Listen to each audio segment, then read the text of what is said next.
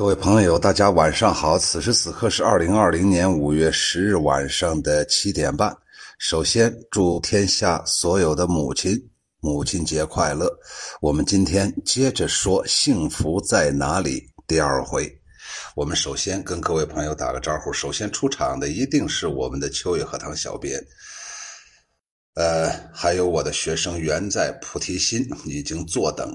秋雨荷塘小编说激动，哈哈哈哈不敢不敢。张少红也来了，既然大家都来了，那咱就闲言少叙。别忘了啊，到时候咱们在中途啊，哎，半个小时左右啊，咱们要连麦，看看今天有哪些朋友能跟秋雨荷塘说两句话。首先，我们的秋雨荷塘小编发来了第一首小诗《幸福发呆》，作者是空谷幽兰。燕子衔泥筑巢忙，苔花开在牡丹旁。风动翻动心不动，甜瓜酸梅一样香。哎呀，这首诗啊，他用了一个故事啊。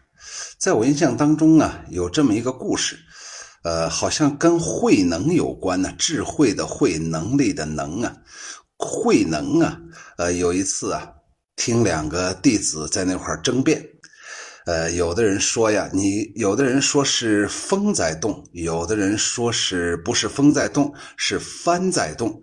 慧能最后总结说，既不是风动，也不是帆动，是你们的心。在动，原文应该是不是风动，不是翻动，仁者心动。那么空谷幽兰呢，在他的倒数第二第二句啊，他写了一个风动翻动心不动，可见呢，空谷幽兰呢，他为啥在幸福的后面画了一个小破折号，下面写了两个字叫发呆。有的时候啊，发呆的时候啊，就是那种这一瞬间呢，脑子腾空了。心里头所有的事情都不想了，心里面一片空白。在这一瞬间呢，有的时候那种无知无觉的那种幸福感也是非常舒服的。突然。打了个机灵，或者这时候啊，有一个什么事情啊把你干扰，然后你又重新回到尘世，回到日常的生活琐事当中来，这时候你才能感觉到当时发呆的那一瞬间，也就是心不动的那一瞬间，是多么的纯净和安然呢？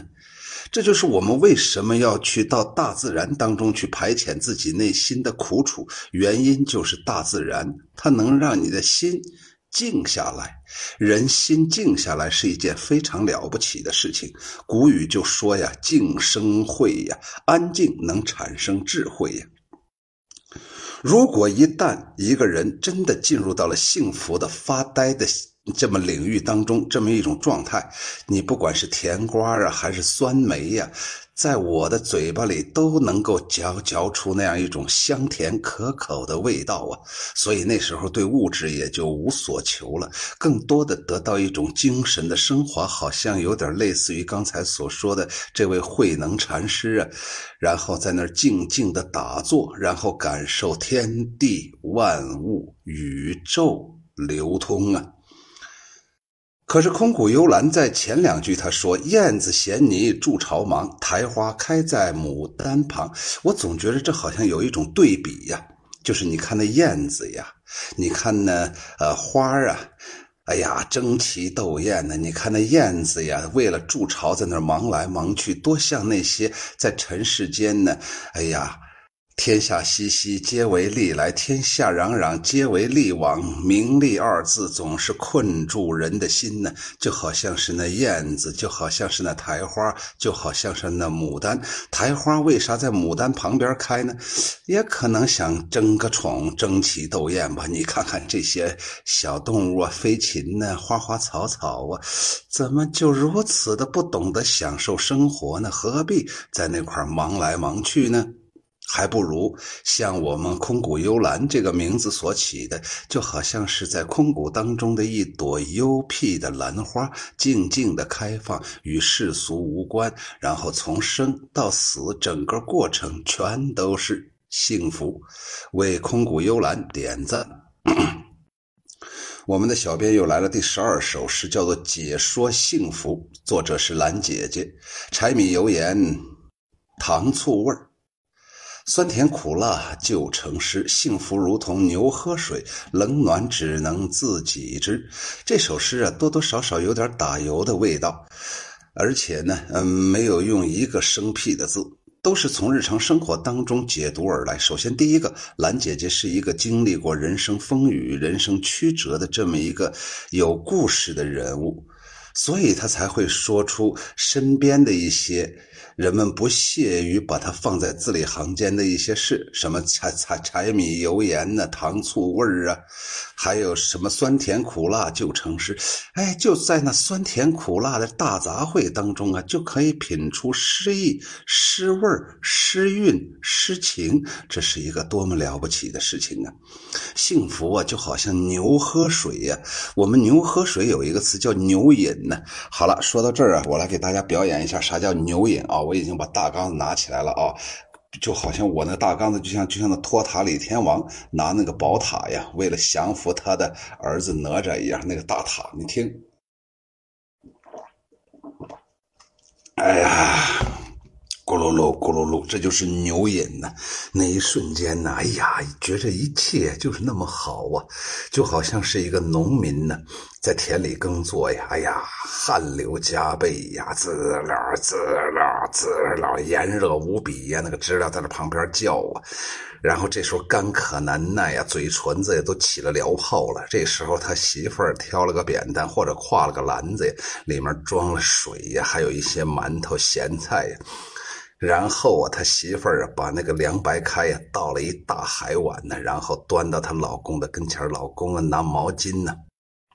擦了擦汗，然后呢，端过这一个大老碗，里面装的水呀，然后用那个不屑一顾的眼神看了一下太阳，哼，你能把我怎么样呢？然后咕嘟咕嘟咕嘟咕嘟的喝下去。我估计啊，我在解读这一瞬间的时候，大家可能口渴了，赶紧喝点水吧。所以他最后说呀，冷暖只能自己知，也就是幸福的味道不是表演出来的。现在我们活在这个尘世，不知道有多少人处在表演。幸福的阶段，一定要能，一定要让别人知道他自己多厉害。他一个月有多少工资？他找了多么漂亮的媳妇儿？他儿子多么了不起？等等等等等等等等，这都是不幸福的表现。他想通过给别人宣讲这些东西，达到自己的满足，还是太脆弱、太虚弱、内心不自信的表现呢？所以，兰姐姐是一个很自信的、懂得幸福的人物，真好。我们有这样的朋友，我们这个群体也容易增加幸福幸福感呢。我们的秘书来了啊，谢谢。下来，我们的小编拿出了第三首是《幸福之群歌》啊，就是那个是不是跟诗词群有关系？超然台写的“幸会诸君非等闲”。福祥俊秀半余年，传闻点墨郑家子，统领群英为小编，拦截奇思连妙语，康尼快意作诗仙，天涯子墨唐风物，乐品虎歌论善贤。哎呀，超然台呀，真好。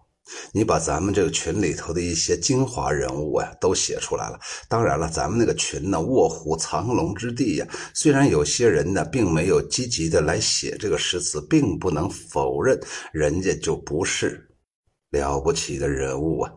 所以呢，超然台在这里面说呀，自从他加入了秋雨荷塘这个诗词群呢，他就感觉到完全在他的眼前呢是不一样的人生了。在这里面，他遇到了好多好多非常好玩的朋友。我觉着朋友啊，一定要好玩。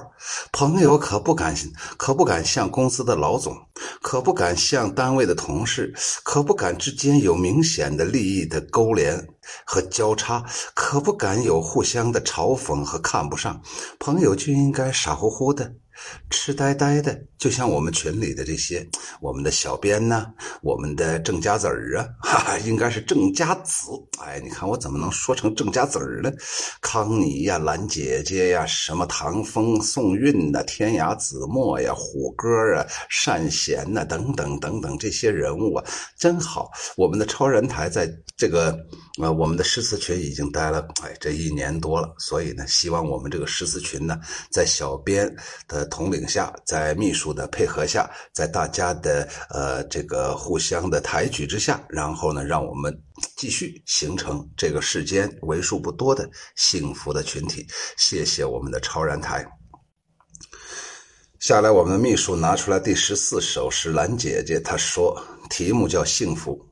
饿了有一碗饭，幸福；渴了有一杯水，幸福；累了有一张床，幸福；爱了有个人关心，幸福；哭了有个肩膀靠，幸福；笑了有个人分享，幸福；迷路了看见北斗星，幸福；人老了还有双亲在，幸福；一切都没有了，健康还在，幸福。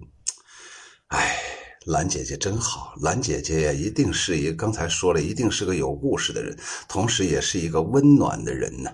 我想啊，假如我有机会坐在兰姐姐的身边，我就感到无上的幸福啊，感觉到好像天地从此不流转了，幸福就在我身边了。谢谢兰姐姐，听友二零八零五七七幺五，你好，张少红你好，呃，送出小心心啊，心静自然凉。哎呦，你看我们秘书多了不起。呃，小心心可以一次送很多，选数量就行。哦，这个小编还出招呢，不用刷屏。好了，下来我们的小编拿出来第十五首十，十五首第十五首诗，打油幸福送秋雨荷塘老师。哎，谢谢啊，这个送我的诗，虽然我还没读，肯定是写的好啊。反正只要夸我的，我认为都写得好。一支雪茄烟一口啊，出手简写的啊，一支雪茄烟一口。辛辣灵感心中涌，左手指烟，右手杯，人生幸福在诗酒。它下面有个注释：本人讨厌烟和酒，等于讨厌秋雨荷塘。哎呀，你这个诗啊！把我贬损的呀，我无地自容啊！我们现在这都地板砖呢，没缝啊，我钻不进去呀！我拿头撞墙算了。你到底是夸我呢，还是损我呢嘛？当然了，我知道这个我的朋友啊，这个出手锏呢，一出手啊，就是给你拿出了一个钢鞭呢，拿起钢鞭我把你打呀！谁让你秋雨荷糖又抽烟又喝酒，而且还是左手拿着纸烟，右手是酒杯，然后人生的幸福就在诗酒。酒当中，你小子不想多活几年吗？哎，谢谢我们的出手姐，能够像坐在我旁边托着腮帮子，然后那个很很佩服的看着我，然后刷刷点点写出这么一首诗。他观察了我十分钟，就知道我这一天都忙活啥事儿呢？我这一天呢，就忙活烟酒茶，哎。成天没个正事儿，没个正形。谢谢出手姐啊，夸我，谢谢啊。秋雨荷塘老师，感恩您的直播，谢谢啊。幺五零二二幺六，你好，你好，没事谈不上感恩，感恩，我们都是朋友啊，不说客气话。呃，登雪斗山有感，作者闲善，乾坤一步带，大度万圆融。烦恼不足道，幸福藏此中。二零二零年五月九日，雪窦山是在浙江的奉化，佛教中是呃弥勒菩萨的道场。第二个，呃，弥勒菩萨又叫做布袋和尚，对他在这里面一解读啊，我这就更好说话了。实际上，他在他在这里面他就说了，哎呀，大度仍能能容天下难容之事，笑口常开，笑笑天下那些可笑之人。那在这里面，这个弥勒佛啊，他才真的可以看透人世间的纷纷扰扰。所以我每次看到弥勒佛啊，大肚子在那笑口常开，我就经常想。第一个，他咋不减肥呢？我明白了，人家何必减肥呢？我那一年到美国去啊，我才发现呢，我太渺小了。我在咱们这儿啊，和同龄人站到一块儿啊，我那体型能装下人家仨。可是我到美国去之后，我发现我四个都顶不上一个人家女人的腿。哎呀，那腿呀，在我前面走，我就觉着一座山在那晃晃晃晃晃。哎，我就觉着挺好。当时啊，艳阳高照，我就躲在他的阴影里头啊，然后享受幸福的。阴影感觉呀，所以我第一个感觉就是弥勒佛他咋不减肥呢？后来我才知道，过一天幸福一天，何必通过减肥那种方式给自己增加痛苦？减肥呀，最终想追求幸福，想达到幸福的彼岸。可是啊，永远那个幸福都在彼岸，你永远走不过那条河流啊！那条河流有的时候啊，就像我们贤善所说，那条河流本来不湍急。也不宽阔，可是有人就不爱往过走，就不爱趟过这个小溪，总想在这个趟小溪的过程当中不断的延长趟趟趟这个小溪的时间，结果幸福永远和你擦肩而过。到了垂暮之年或者临死的时候，才感觉到枉为人世啊，枉为一生做人了呀！嗨，所以呀，第一个感觉就是，哎，他为啥不减肥？第二个，他为啥笑呢？哎，笑比哭好啊！咱为啥不笑呢？中国中国人呢，往往有的时候太内敛了，不太善于表达自己的情感，有的时候笑笑的比哭的时候还难看，还有大量的职业微笑啊。前几年呢，我就看到人家专门培训这个笑啊，要露八颗牙齿。哎，我假如我露上两颗，他能咋地呢？只要我那个笑是发自真心的，何必要把笑都定成一个具体的规格呢？那不是非常非常可笑的事情吗？所以呀，贤善在这里面说呀，幸福实际上非常非常简单，你。大到乾坤，小到你的家庭，小到你的个人，你都可以在这个之中啊，呃，自由的穿梭，反正最终都能得到一种幸福啊！谢谢我们的贤善。下来第七十七首诗，我们的秘书来来送给了送给我的七绝幸福，作者是诗词爱好者。白日有声还有笑，入眠之道自然醒。心安平淡身无病，知足乐乐怀过百龄。这首诗啊，也有点打油诗的味道啊。呃，白天呢没事咱就笑一下呗。到了晚上一上床，咔家伙就醒就睡了呗，没心没肺呗，然后睡到自然醒呗。然后呢，就是哎呀，心里很安然呢，身体很健康啊，不痛不痒啊，知足常乐呀，我就可以活到两万多岁呀，可以活过一百岁呀。呃，这个不但长寿，而且生命的这个这个呃。呃，这个长度延长啊，同时幸福也在其中。有的人活一万一万岁，还等于别人活的一天；有的人活了一天，等于别人活一万年呢。所以呢，诗词爱好者实际上就想表达一个意思：幸福很简单，就在你眼前，幸福就在你的心间。关键你的眼界不开，格局太小，你自己把自己憋到死胡同，所以你又被你又很贪婪。你又很吝啬，你又很不知足，所以你幸福就跟你玩去了。我看过一个电影啊，是美国的，强烈推荐给大家。当幸福来敲门，哎呀，真好啊！下来第十八首诗，我们的秘书送来的幸福。题目叫爬山啊，空谷幽兰说的。低头弯腰爬山中，一丘一岭急匆匆，山顶风光无限好，夕阳也把归途送。下山路上颤巍巍，哪有精神看翠红？暗叹来时太匆匆，错过蜻蜓嬉戏红。哎，这个红啊特别好，就是一湾潭水呀，非常好。只不过在这里面啊，这个。空谷幽兰呢？这个这个律诗啊，这个这个最后一个韵呢，大多都应该是平声韵。可是他把这个归途送，哎，这个送这块不好啊。呃，山顶风光无限好，夕阳也把归途送。这个送，这个成了一个仄音。读到这儿的时候，一下就好像是一个非常好听的一个。小夜曲，突然一下，那根琴弦给断了，传出了那样一种特别刺耳的声音。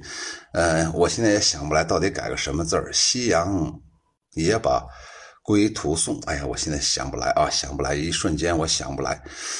整个空谷幽兰在这里面说呀，这个整个一个爬山的过程，低头弯腰爬山呢，一丘一岭急匆匆，山顶风光无限好，夕阳也把归途送。下山路上颤巍巍，哪有精神看翠红？暗叹来时太匆匆，错过蜻蜓嬉戏红。前面啊，用了百分之八九十的篇幅啊都在说整个暗示是一种人生，人生就如同登山呢。哎呀。每次啊，背着背包啊，上班下班打卡数工资，然后想着柴米油盐酱醋茶，想着今天没有煤气费了，明天那个酱油是不是又得又得又得买了？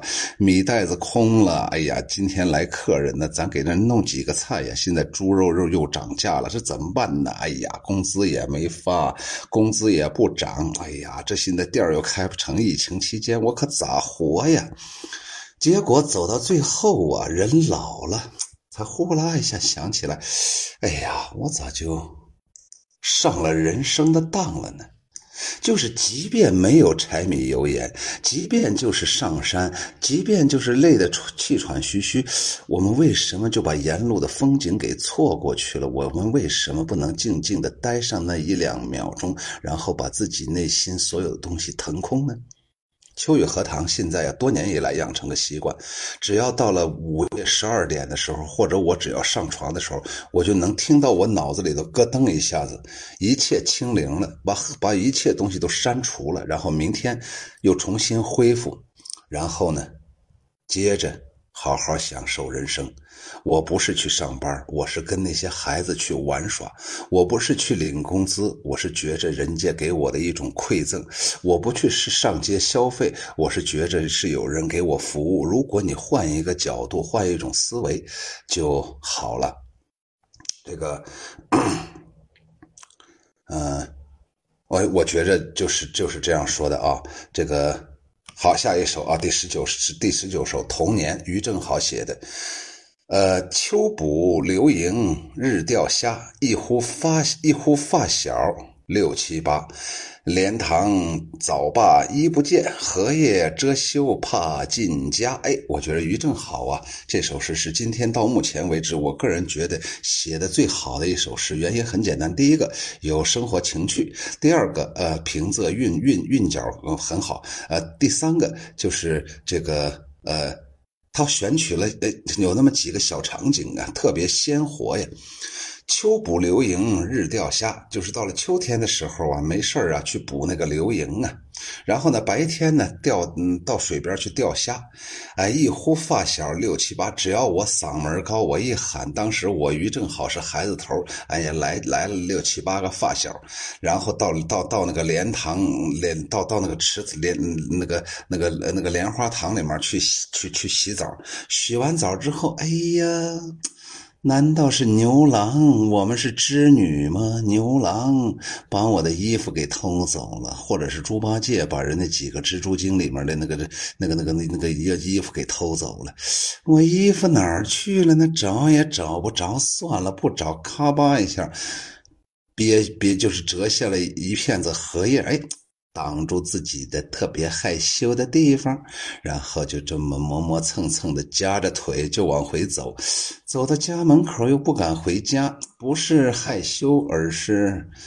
哎，那时候家里生活条件不好啊，一年四季就一身衣服。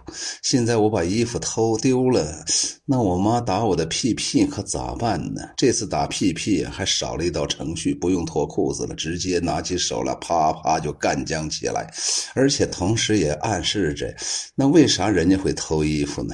很贫穷呗。所以呀，整个于正好这首诗啊，特别有那种。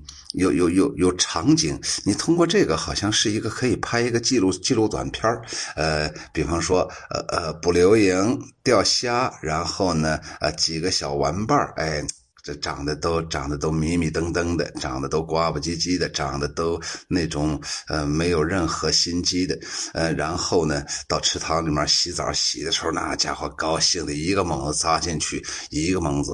蹦出来，嘴里还叼了个鱼。哎呀，正玩的高兴，有人说：“呀，该回家了吧？那我们就回吧。”哎呀，那我回不去，咋了？衣服不见了。好家伙，谁把咱们衣服集体都偷走了？他一个人能穿七八身衣服，讨厌讨厌，真讨厌！咋回家呀？好了，这一个合影，回家不回家？回家不敢回家，我妈打我。没事今天母亲节，大胆的往回走吧。这就是于正好说的童年回忆。只不过于正好，我估计现在呀可能不够幸福，因为他的幸福是在回忆当中。奉劝于正好，此时正好，所谓于正好，就是余留下来的人生刚刚好，去享受吧。感谢于正好啊，下来我们的秘书，第二十个作业，幸福如梦令。那作者是昨夜西风，朝起辛劳奔忙。暮听秋雨荷塘，修身还修心，摒弃年少轻狂，知足知足，花间饮酒一壶。这里指的是听听听雨。听雨雨荷塘老师的书啊，那听秋雨荷塘还是听雨雨荷塘？呃，暮听秋雨荷塘。哎呀，你看看现在呀，不单纯是昨夜西风是这样想的，昨夜西风，昨夜星辰，昨夜风，是不是画楼西畔桂堂东？不管是东西南北的，还是天上地下的，现在多少人都在听秋雨荷塘，因为听秋雨荷塘，他们感觉到活着有乐趣。哎，他们觉着自己能安静的睡觉。我不知道治了好了多少个失眠的朋友。那么现在回头看昨夜西风啊，就说呀，他一天呢，整个这一天呢，嗯，都非常幸福。从早晨起来，然后去奔忙，啊，当然了。这里面人生啊，必须得去奔忙啊，只不过就是能不能把奔忙这个调换一下另外一种心态呢？哎呀，傍晚的时候啊，就可以听秋雨荷塘的声音了。然后呢，呃，听声音的时候，一边是修身，一边是修心。修心比修身要远远的重要。然后呢，现在呢，我们的昨夜西风已经摒除了那种摒弃了那种年少轻狂、不懂事儿。哎呀，遇到烦心的事儿就哭，遇到有人打他就害怕。呃，遇到有人欺负就受不了，遇到别人的白眼就觉得自己啥都不行，还没有练就像秋雨荷塘这么一个像老顽童的这样一种厚脸皮的个性。后来呢，我们的昨夜西风啊，在听秋雨荷塘的时间多了以后啊，受到秋雨荷塘老师的影响，他现在知足知足了。然后呢，花间一杯酒，独酌无相亲，举杯邀明月，对影自成三人，就有点李白那样一种狂傲了。然后呢，很幸福。哎，这就是我们的。昨夜星辰 不是昨夜星辰，昨夜西风写的《如梦令》，谢谢啊。秋雨荷塘老师，小编说好，歇口气，好，歇口气啊，准备连麦啊。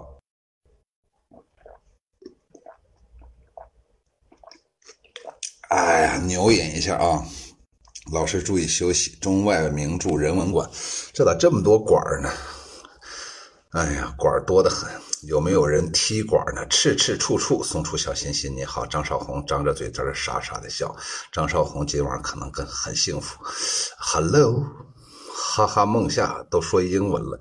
这个中外名著人文馆，你之前还问我和秋雨荷塘老师是不是一个人哦？这个博雅博雅文史社科坊中外名著文人馆，你们两个人是一回事吗？反正都是开馆的啊。好了，茶馆饭馆，反正都是往嘴里送的。送出宝马车一辆，太好了。我等会儿下楼我去看看有没有啊。这个这个宝马车，哎，很好。这个秋雨和唐秘书老师统领十四群，不是我统领，哎，咱们大家共同率领啊，谈不上率领，我们大家齐头并进。好家伙，走路刷刷的，咵，one two，一二一二，one two，哎。这个哈哈梦夏你好啊，张少红说每天闲闲暇的时间静静的听老师的直播是一件很幸福的事情，谢谢。慢羊羊说诗酒风流为主播疯狂打 call 啊，好好，第二十一首诗，把这第二十一首诗说完，咱们连麦啊。一瞥艳现声，一枕月光，哎，这是我们一个一个小老妹儿啊，平凉姑娘。暖阳高照，随车行进乡野，见一老年中华田园犬，静卧杏树旁，神态安详，凝神望远，悠悠若有所思。呃，他就说呀：“哎呀，这家伙呀，开着车啊，或者他坐着车，我估计他可能不会开车。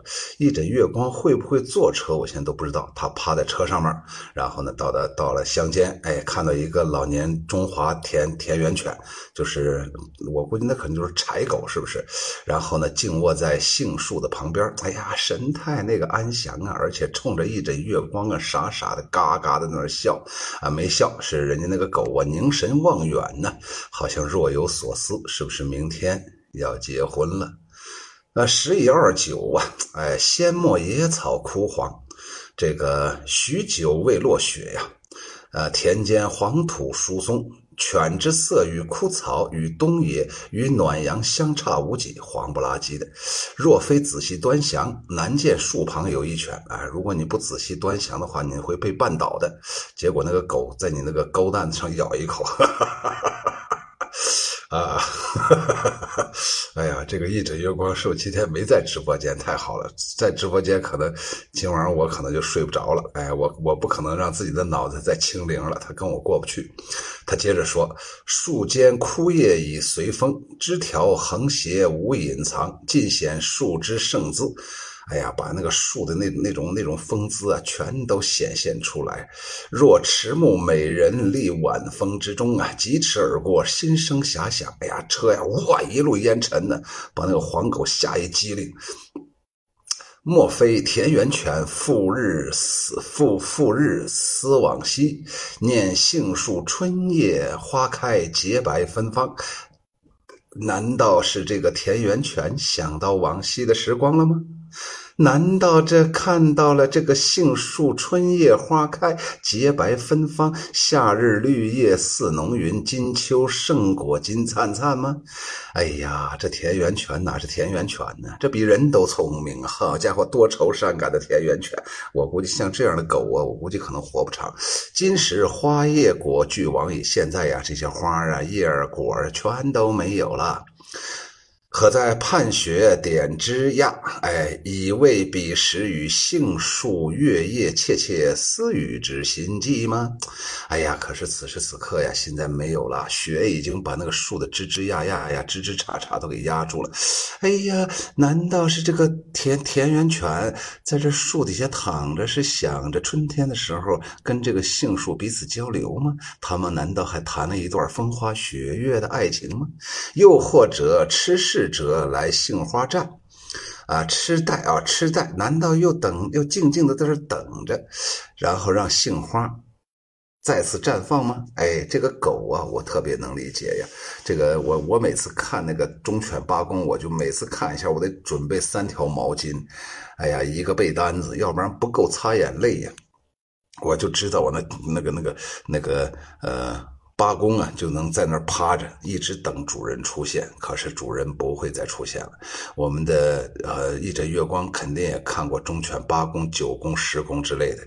然后呢，他在这里面说呀：“哎，哎，难道他是痴痴的在这等待着？”杏花再次开放吗？狗是有耐心的，匆匆一瞥，心生艳羡。为杏树，亦为中华田园犬。哎呀，我匆匆一瞥呀，车呀，就是一路风尘往那一过，我一眼望过，就那一瞬间，在我一枕月光的眼中啊，就心中留定格了。一方面是为这个杏树啊感到艳羡呀，杏树多好啊，有狗思念着你。同时也为中华田园犬说，咋这么执拗的，咋这么痴呆？傻的，恰恰执拗和痴呆傻能够给我们带来内心的幸福。我们这个呃一枕月光啊，是以古文的散文的形式啊，给我们写了这么一个田园犬呢，这么一个呃形象啊，然后呢，通过这么一个形象啊，表达出了这个狗是幸福的。杏树是幸福的，狗眼中所看到的一切，我估计都是幸福的。然后这种幸福呢，又传播到了一枕月光的心上。然后一枕月光这个人呢，是一个非常开通的、有眼界、有心胸的人，他就是活在世上的活菩萨。然后他要通过这样的文字告诉我们大家，让我们共同沉思，然后享受幸福的感觉。秋雨荷塘小编说了，今日头条头头条号秋雨荷塘欢迎哦，对我现在在今日头条啊，现在还比较火。哎呀，我现在走到哪儿火到哪儿，到处给人煽风点火啊！如果大家呀再拿把扇子给我再扇一扇就更好了。然后听这个这叫啥呀？今日头条的时候，听听听着听着，点一下广告，因为我那个总是一两分钟的啊。呃，今天晚上我还读了几个汪国真的，下来把这两天把那汪国真的发上去。呃，希望大家没事扇扇风，点点火，让我更火啊，呼呼的啊。下来咱们开始连麦啊，老师好，王娟来了，哈哈梦夏送出豪宅，好了，呃，咱们先连两个，哎呀，这咋又烈火真金还有一首诗啊？人间值得，我们小编送来了第二十二首。他说：“蔽日斜晖镜。”方舱背影纯，夕阳无限好，落照暖年轮。哎呀，年轮呢，这个特别好。只要一读到落照暖年轮呢，我就好像到丛林当中去了。一颗呀，跟碾盘一样大的一个树墩子，树墩子上面一圈一圈一圈的都是年轮呢。夕阳西下，我就在那树墩子那块坐着，一边吃抽雪茄，一边喝着沃特嘎，然后呢一边吃着花生米，然后呢一边拿着大缸子咕咚咕咚。喝水，然后这时候一一眼瞥过去，看夕阳打在那年轮之上、树轮之上，然后由树轮想到年轮，就是这样一种感觉呀。所以啊，烈火真金呢，在这里面写的是一个很苍凉的，但是又温暖的感觉呀。夕阳无限好，落照暖年轮呢。虽然呢年龄老大，但是仍然。过的是夕阳红啊，呃，送出航母一辆。好，秋草老师晚上好，谢谢。呃，你计算机呀啥呀？风彤彤，风彤彤，这个让我看看还有哪些朋友来了啊？还有这么多幺三七八八八三，你好啊，不停的送东西呢。呃，歇会儿或牛饮一下。好，听友二零八零五七七幺五号。哎呀，大家这个进入直播间就想听我牛饮的声，还有这种。哎，人家都是晒吃，晒晒晒晒腿，晒胸脯子。我现在给你们晒的是牛饮。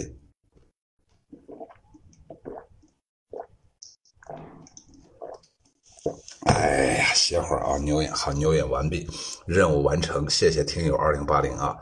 看看还有若雪素素素不是 故乡为客。若雪素心素心啊！你看嘴都瓢了，说不好了。全程狼人，大家好，逛大明湖刚回来，来迟了。哎呀，大明湖公园，这是个西安人，哎，这不是西安人，这是济南人。好的，第一次玩还不行。好了，呃，您晒的是生，好，谢谢年画廊啊，谢谢。好了，开始连麦啊，看有没有谁来啊？是不是诗已经都讲完了，还是咋回事？是没诗了吗？还是咋回事？没诗的，给咱来点干的嘛。好了。呃，one, two, three, four，没有人。one, two, three，没有人。嗯，年华狼来了，年华狼，狼狼狼，老虎虎，年配对的。好，年华狼说话。老师您好。嗯，你好，狼狼。哎呀，老师，我今天听到一个事情之后呀，我是。有两种感觉，第一个就是非常的羞愧，再一个呢又非常的高兴。羞愧的是什么呢？就是我帮助那个咱们的秋雨秘书呀，呃，改了一首诗，结果呢，我我仔细听了，就是从头到尾的听了回听了昨天晚上的那个音频，因为昨天晚上呢，我在我小姑姑家，我就没办法听听直播。呃，后来呢，我我确实哦，但是在改的时候，我一看这词儿，我就有点懵。我说这咋改呀？但是我改东西呢，确实是我的短板。为什么我我高兴呢？就是因为老师您点到了我的短板，我就想，如果能够在这方面呢，虽然说不一定以后再秘书再来赶我，请我改词改改诗词了，但是我希望呢，我能够有那个能力帮助说需需要呃需要帮助的人。这个这个是我对自己的一点一点要求。但是目前呢，我好像没有能力去改东西。但是呢，嗯，但秘书呢，他信任我，他把他的词诗发给我看，呃，说让我能不能帮他改动改动。哎呀，我一看，我说这这个我真的是有点勉为其难。哎，想了好久，就动了几个字，结果确实自己也非常的不满意。嗯，抱歉的呢，就是我对秘书我没有对得起他的信任，没有给他改好。因为我第一个，因为时间上有点仓促；第二个，也确实是我能力上的问题。时间仓促上呢，我就没有没有很深入的去思考，因为改诗说实在的哈，对我来说是挺难的。我宁愿从头到尾自己写，这样的话呢，就有自己自己的思路。如果改的话呢，要在很大程度上保留原作的风格，这个是对原作者的尊重，这个是我自己的那个想法。嗯，在保留原作风格的基础上，能能够改的呃，再稍微或者说。比我自己想象的要好一点的话，这个其实是很有难度的，对我对我目前的水平来讲是很有难度的，所以我就呃想借这个机会呢，请教老师一个问题：如果说要帮助我的呃同学或者是朋友要改东西的话，应该是怎么样去改会比较好？当然，呃，第一个首先要自己有那个能力、有那个底子去改动的情况下。啊，好了，我来说，首先我来说第一个方面的事情。哎呀，刚才年花郎这一席话呀，让我想到了三颗心。我们这个秘书啊是暖心，我们这个拈花郎啊是热心，我呢是真心。所以呢，咱们今天晚上才有这样一种非常坦诚的沟通。第二个，我来说怎么样改东西，我也不知道。因为改东西就是刚才你所说的，你要你你不可能顺着别人的思路，这是两个思路是并行的，它永远就是像铁轨一样，很难很难连到一块儿。除非你在改的过程当中，能够在它原有的格调的基础上，让人们感觉到哎，格局大开，眼界大开，起承转合，尤其是那个转合那一块儿能跳出。因为我现在记着昨天晚上那个，好像是你还是在他的那个里面改。你改的时候，起码应该改到外面去。这里面就说到了刚才你所说的，这里面可能受到那种能力的限制。可也，我觉得，我觉得，我觉得年华郎这一点说的不对。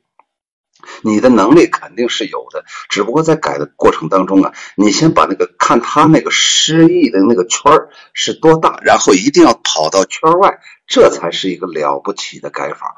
我我个人觉得就是这样，不知道你能满意不？对对，我就我就可能是差的就是这个这个问题。嗯嗯，反正我也经常对，因为我当了三十年老师，我经常改这些学生的作文。我一般改作文的时候，我一般就是容易改改改后半部分，后半部分因为。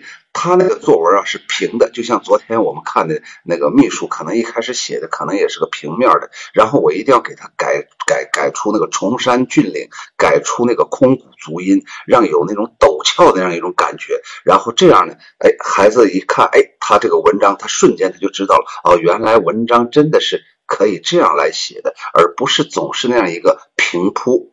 不是那样一个直叙，虽然平铺直叙很好，但是平铺直叙只能是这个文章当中的一部分而已，最后一定要上升。我们我们现在在网上啊听，不管是听我的还是听别人的，还是我们自己看书，我们特别喜欢听的就是那样一种，那那那样一种，你万万没有想到，可是人家想到的那种感觉。我说一下，我说一下，前一段时间我跟我们校长出去逛去了。就是上个礼拜，上个礼拜，然后他说的，哎呀，那咱两个就赋诗一首吧。我们在那个子洲县这个园上面，然后我们俩就坐在一个碾盘上。哎呀，我到我是这，我给我我给你找找我当时写的诗啊。当时我写诗的背景，我知道我写诗的背景啊，就是，呃，当时呢就是。嗯，别让让我想想啊，让我想想。对，在子洲四小的亲亲友团里面，对我当时呢，就是有两个鸟在那叫呢，呃，然后那个有有山有水然后呢坐在碾盘上，碾盘呢这块有个特点就是啥呢？就是呃，它那个呃是碾盘中间有一个眼儿，哎，我觉得那一句我写的特别特别得意，让我看看我能不能找着，哎，找着了。他说，我说我说登高一望遥，登到高处一望。呀，特别呃，没有任何遮拦，再加上子洲这个地方没有受到任何污染，你完全可以透明啊，非常非常清朗那种感觉。这是我的起居下来，碾盘独眼瞧，哎，那个碾盘呢，那个对，哎呀，睁睁着一个眼睛在那瞧着，到底是瞧我们俩呢，还是瞧自然呢？这个碾盘呢，原来是多么的辛苦，我在被被农民呢折腾来折。哟，听不见声音了，老师。这些还还正常吗？这些，大家能听到我的声音吗？我听不见老师讲话了。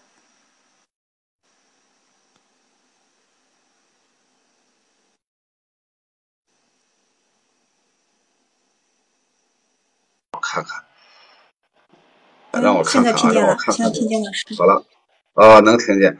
然后呢，然后那两个鸟啊，那两个鸟在那儿电线上落着，双鸟心疑惑，然后哥俩乐逍遥。这里面我最喜欢的碾盘独眼桥，这别人可能想不到。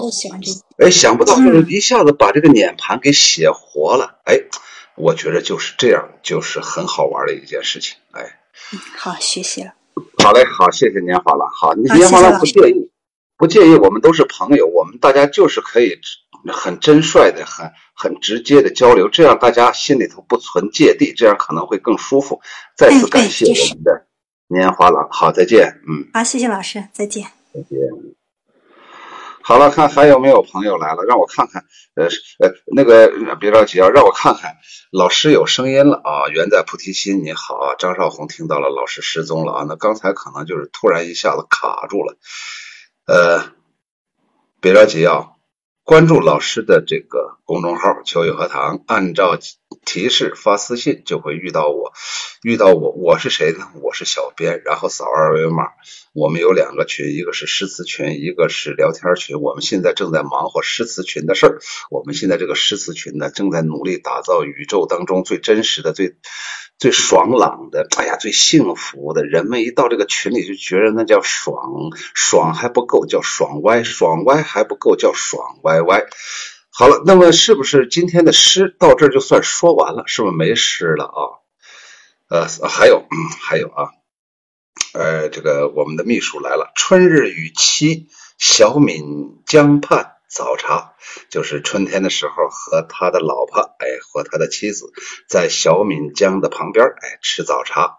行者的风，哎，作者是行者的风。娥皇降子摇朱露，小点清茶笑待春。闲步江听鸥鹭鸟，正如岸上看花人。哎，非常好，这个人鸟合一了。这首诗，我觉得今天晚上遇到也是我的一种荣幸，写的很好啊。呃，他首先先描绘了一个场景。然后呢，写出了这么一个点点题呀，点题就是喝早茶，小点清茶笑待春。这个小点清茶呀，我觉得特别雅致啊。我估计小点清茶应该是呃吴侬软语，应该是呃很雅致的往那一坐。呃，不管是老板还是这个呃服务员，还是我们的这位呃行者的风，还有他的妻子啊，大家都温文尔雅。然后呢，闲步听江鸥鹭鸟。这个鸥鹭鸟，这个用的好。鸥鹭鸟就是无鸡鸟，是李白的朋友，也是我们大家的朋友。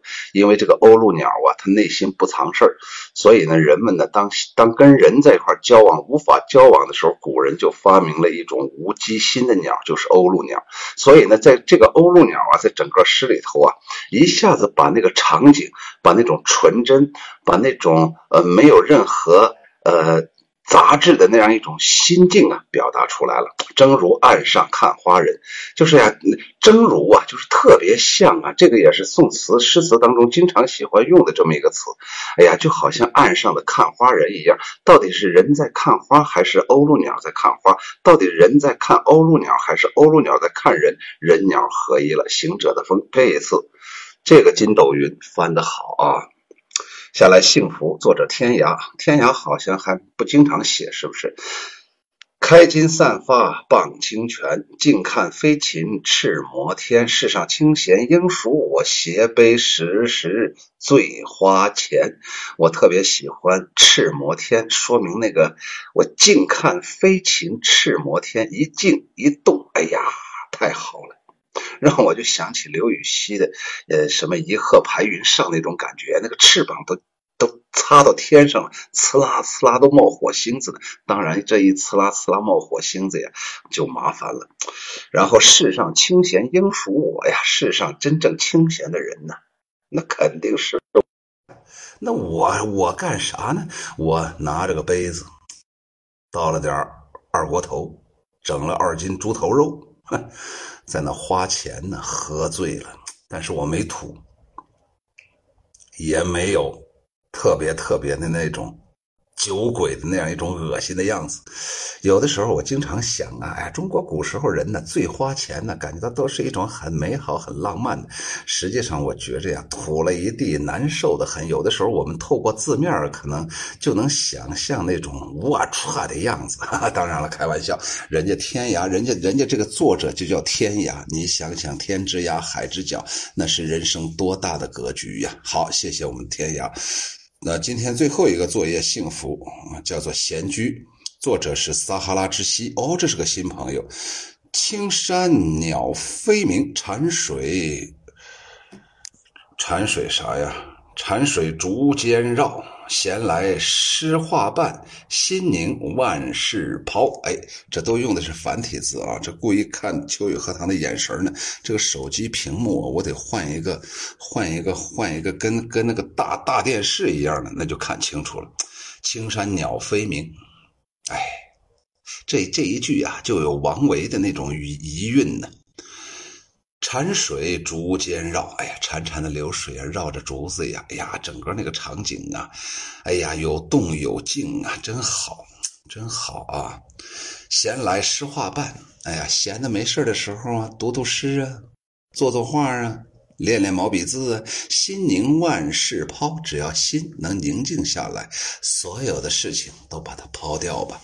当然了，说到这儿啊，这种境界呀，太难做到了。我们必将啊，会为活着要挣扎呀！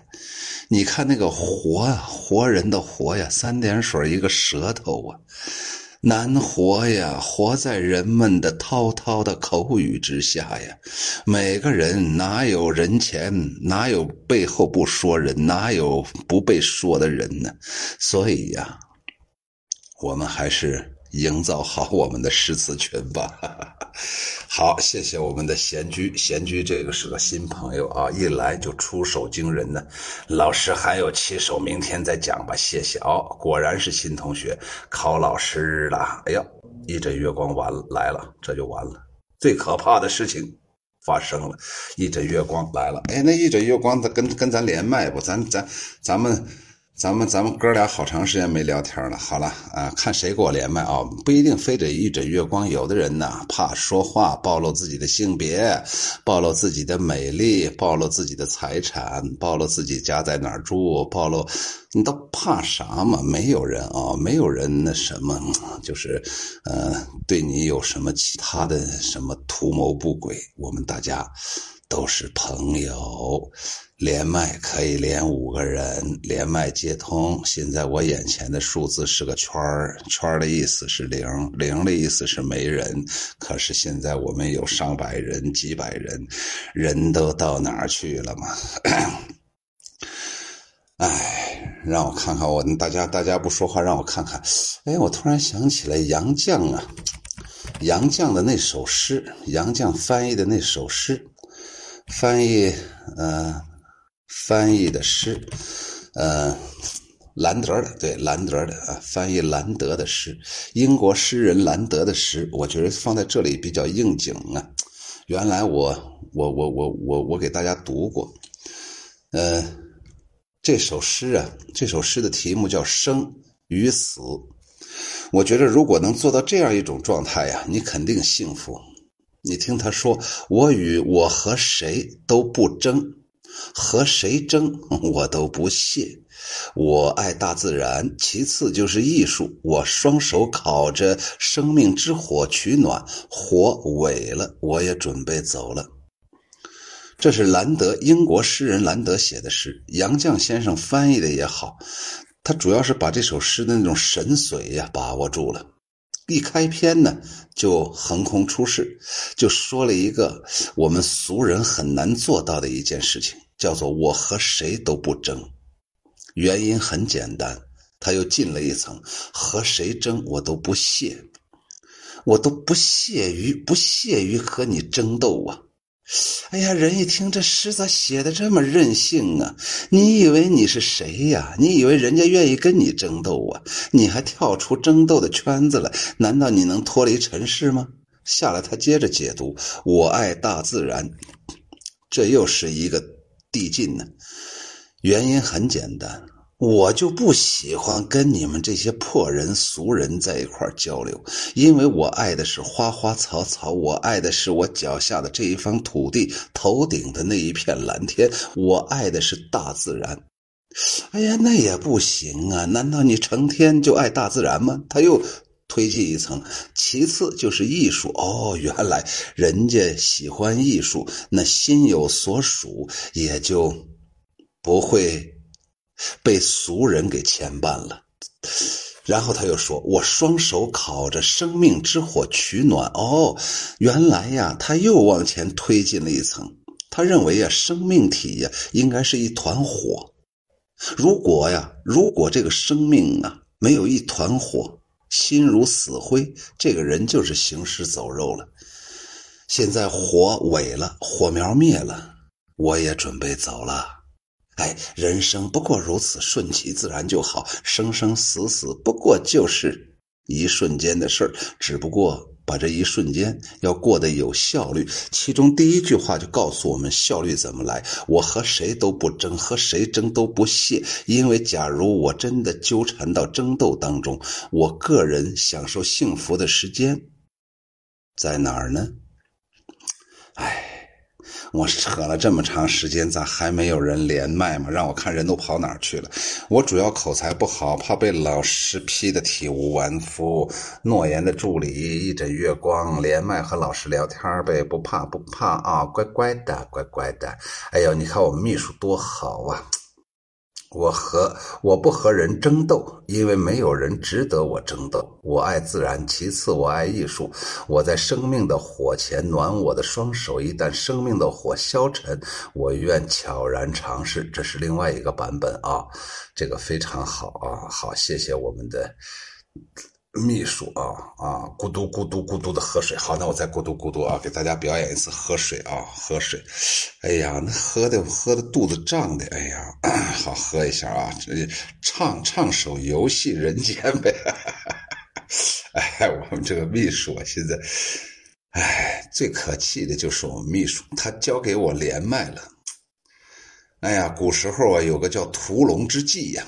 有一个人呢，花了一千金呢，学了一个本领去杀龙，结果学完之后没有龙啊，这世间没有龙。后来用屠龙之计，指代的是学了一个没有任何价值的这么一门艺术，在人世间根本就用不上。现在呀，我秘书啊，现在呀，哎，现在呀，好，现在呀。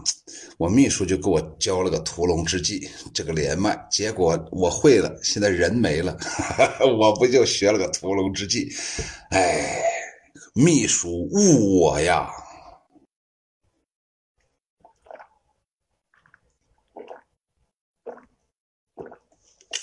啊，看咕嘟咕嘟，我喝完了。